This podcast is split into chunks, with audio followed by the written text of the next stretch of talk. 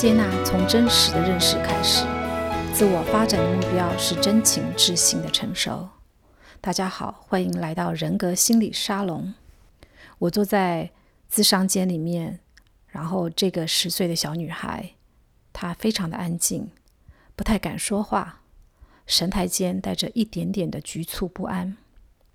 虽然以十岁的孩子来说，她已经算是很淡定大方的。而他的眼神似乎总是在寻找着什么可以吸引他的东西，手指头忍不住悄悄地游移着，不时地在探索身边的椅套、抱枕或者马克杯。十岁的安安是一个很平凡的女孩，成绩平凡，生活平凡，和爸爸妈妈住在繁忙拥挤的大都市当中。她受过高等教育的妈妈。希望能够好好栽培这个唯一的孩子，但是他一直很苦恼，因为他总是无法理解安安的一些行为。在妈妈的眼里，安安没有任何明显的兴趣或强项，从来不好好做些正经事，但是却喜欢做一些很奇怪的事情，比如说在街上看到水洼就往里头跳，玩泥巴玩到出神忘记回家。或者是爬到高处的地方，尝试做一些看似危险的动作，抚摸小动物爱不释手。妈妈心里总是忧虑安安是否在某些方面不是那么正常。为什么她就不能够像自己一样喜欢看书，喜欢享受干净规矩的生活环境，去学一些一般小孩子都会喜欢的东西？而不是像这样每天都要去外面找一些麻烦上身，让妈妈总是觉得不得安宁。我告诉安安的妈妈，安安其实是个典型的吉普赛女孩，所以呢，妈妈就得调整心态，让她有足够的机会去过吉普赛式的生活。十岁的安安虽然自己不知道，也说不出来所以然。但是他已经用他自己对这个世界独特的探索方式来表达他的需求。其实，在骨子里，或者说潜意识里，他很清楚自己的样貌，应该适合做什么样的事，走怎么样的路。他用他自己的语言透露出了这些讯息，只是身边的人不了解罢了。但是我知道，今天如果我没有及时让他的父母了解到这一点，再过不了几年，安安自己很快就要忘了自己是谁了。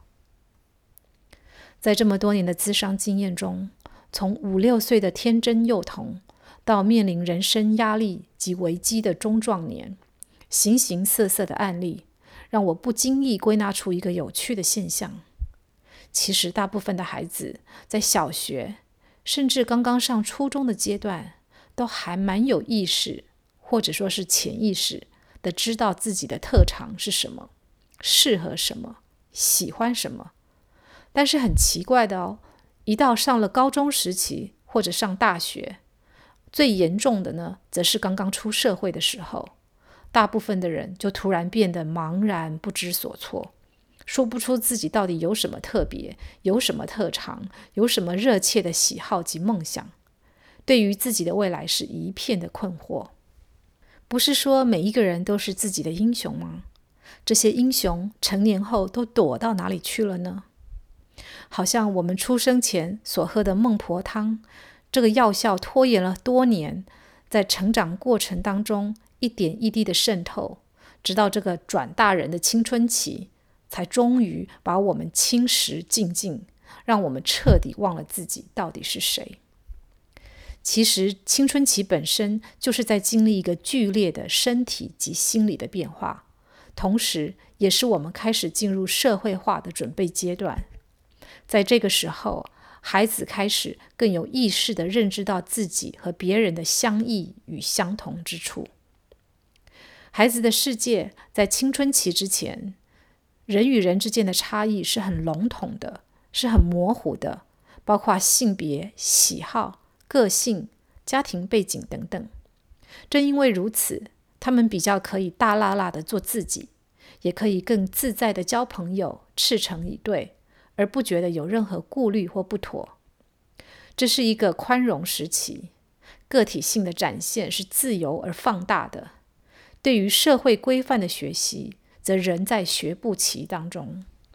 但是进入青春期之后，社会化的脚步就急速的运作起来了。青少年他们开始在乎别人的眼光，开始敏感于自己是否能够融入群体，所以就有了同侪压力。在努力社会化的过程中，个体性会有意无意的被压制。然而相反的是，在父母之前，反而要更加证明自己是个具有独立思想的个体，是与他们不一样的，是要分离出来的。这部分的行为是个人化 （individuality） 的继续。所以，个人化与社会化这两个非常不同的作用，形成了一个壁垒分明的拉锯战。英雄的特色本来在童年时期是很清晰的，青春期开始所产生的这个对立，让它变成了一个危机。若在年幼的时候不曾稳固好自我认同的角色，那么从青春期开始，就会越来越难化解这个对立所带来的矛盾。我最常看见的例子是在一个长期压抑的环境底下。身边的大人们不但不能理解孩子的特质及需求，不能鼓励孩子发展适合自己天性的强项，反而要把他套进大人自己设想好或是以为正确的模子里。这样的过程最后造成许多人丧失了对自我的认知，变成一昧的应和他人及社会的期待，而真的忘了自己究竟是谁了。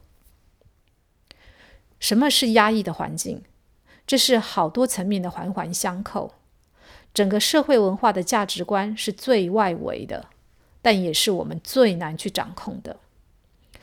在这个最外围的社会往里面走一点点，这个圈就是教育制度。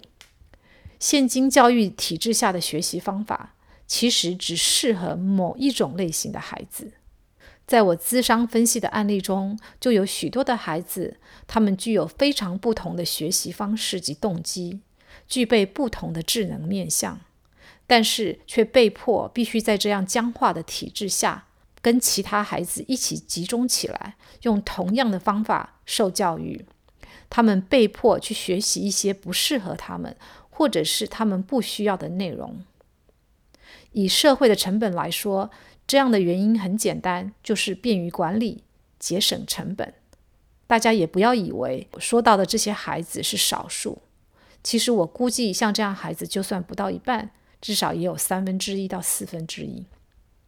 在这种以减少差异性为主的教育体制下，把孩子通通教成一个样子，思想越来越不能够跳脱他们所被灌输的框架，越来越失去对自我特色的认识。也就越来越丧失了自行寻找出路的能力。能够影响孩子的，离我们最近的一层，也是我们最低限度能做到的，就是身为父母、老师或者是长辈。当我们身边碰到这些还未成年的孩子时，我们要记得，我们是这些下一代的英雄们的导师，也是滋养、支持他们的重要人物。在无法左右大环境，也无法选择教育体制的情况底下，我们这些亲近的父母及长辈，我们对他们的支持就显得格外的重要。但是很多父母常常忘记，孩子其实是独立的个体，他们拥有自己独特的东西，不见得是要和父母相似的。所以，当父母觉得孩子的性格难以理解时，才正是我们最应该虚心下来，把孩子当成另一个值得尊重的他人，而不是自己的财产。不要强把自己所认为对的或好的方式加诸其上。我很喜欢用来自台湾的知名时尚设计师吴季刚来做例子。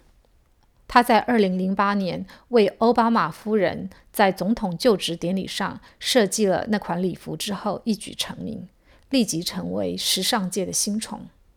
他在台湾的成长过程当中，就发现他与其他小孩所学习以及喜欢的东西迥然不同。他的母亲看到了这一点，决定支持他，帮助他朝自己的热情发展，所以让他很早就开始迈向这条令他快乐又成功的路。他在接受访问的时候说：“在我知道自己是谁之前，我的家人就已经知道我是谁。这点我以我的家人为荣。爸爸妈妈常常跟我们说，认识自己是谁，并要持续成为那样的人。知道自己是谁，就会做到最好。持续发展自己的专长，做喜欢的事，就几乎没有任何理由不对自己有自信。”回到吉普赛女孩安安的故事，安安的爸爸听我说完了之后，松了一口气，说：“其实他本来也觉得女儿并没有什么太大的问题，只是他们真的太不了解她一些行为背后的动机，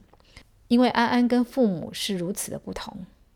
而安安的妈妈在认真的思考及检讨之后，愿意接受我所给予的咨商建议。几个月之后。”我接到安安的妈妈的来信，你给我很大的帮助，让我能更加清晰、立体地看待我的女儿，也让我在心态上轻松了很多。面对她的很多看来不可思议的行为，我也多了一份理解和宽容，不再像以前要求那么严苛。我开始给他很多的自由，他最近明显快乐很多。只因为妈妈对他多了那么一点点的理解。真正令我感到欣慰的是，我又拯救了一个英雄的童年。